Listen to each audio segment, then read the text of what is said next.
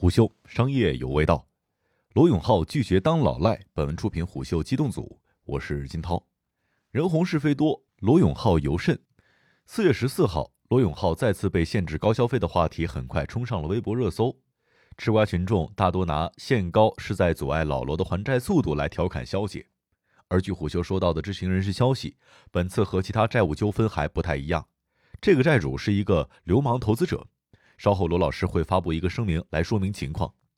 这次的债务纠纷背景要回溯到二零一七年，彼时锤子科技刚刚引入战略投资，公司四十余位股东全部签字同意，但唯有一个股东卡着不签字。在新资方的一再催促之下，罗永浩团队只能一再去找该股东来协商。在多次斡旋之后，该股东最终拿出了一纸协议，表示要罗永浩个人担保，签署股权回购协议，答应自己的条件才签字。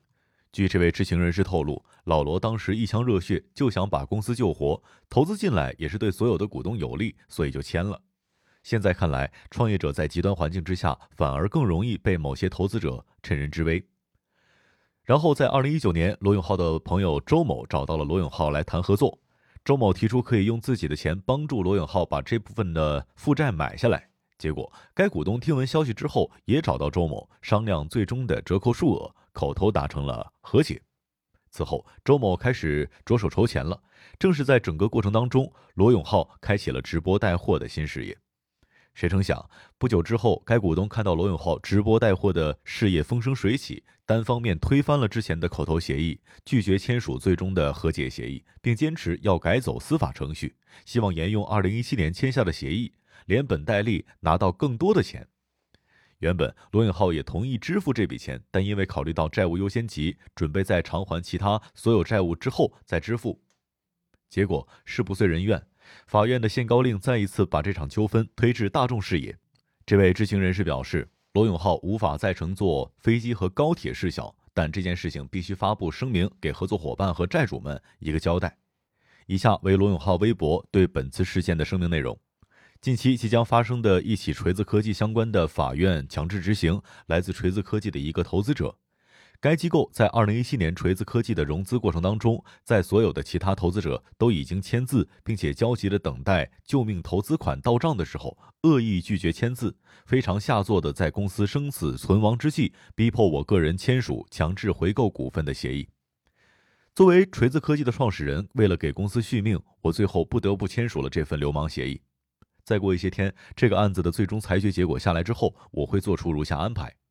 按照契约精神，这笔被强制回购股份的钱，我个人一定会出。出钱归出钱，事实归事实。所以届时我会公布该机构的名称，也公布这个流氓事件的具体负责人以及执行人的姓名和头像，提醒后来的创业者注意躲开这种手段流氓的投资者。从优先级上，这笔钱一定会在所有的其他债务全部还清之后再支付，否则对那些真正的债主就不公平了。如果坚持这个还款和支付的优先级，从法院强制执行之后到还完所有其他债务之前，我出差就一直不能坐飞机或者高铁动车。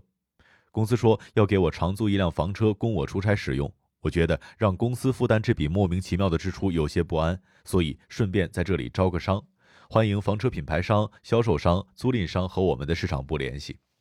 我本人的代言费只有一线娱乐明星的二分之一到三分之一，但传播效果通常会好出几倍。目前我已经服务过大量国内知名的世界五百强级别的品牌客户，特别是品销合一、服务尽责、价钱客气、口碑良好，还经常会送四 A 级别一流广告创意和全套的新媒体推广资源。另外，如果提供房车使用，我还会在车身上喷上“尊重契约精神，拒绝做老赖”某某牌房车，让正道的光照在大地上，然后装一个拍得到车身以及上面的广告词的直播摄像头，神采飞扬地开着它，走遍中华大地的山山水水和角落。商业动听，虎嗅商业有味道，我是金涛，下期见。